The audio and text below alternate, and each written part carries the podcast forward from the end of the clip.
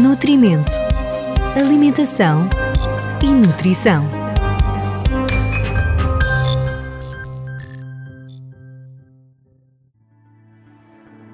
Sabe o que significa ter uma alimentação saudável? Fique connosco e veja como é simples e divertido. Se pensa que a alimentação saudável é sinônimo de uma alimentação monótona, sem cor nem sabor, difícil de manter, em que terá de abdicar de muitos alimentos que tanto gosta, engana-se.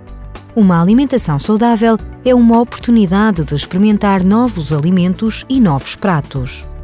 É uma alimentação completa onde reina a variedade e o equilíbrio. E não tem que ser difícil levá-la a cabo. Para isso, comece por fazer pelo menos três refeições por dia, sendo que a primeira deverá ser o pequeno almoço. Consuma hortícolas às refeições principais, principalmente sob a forma de sopa ao início do almoço e do jantar. A fruta pode incluí-la à sobremesa, ao pequeno almoço ou lanches. Prefira as sementes e os cereais integrais aos refinados.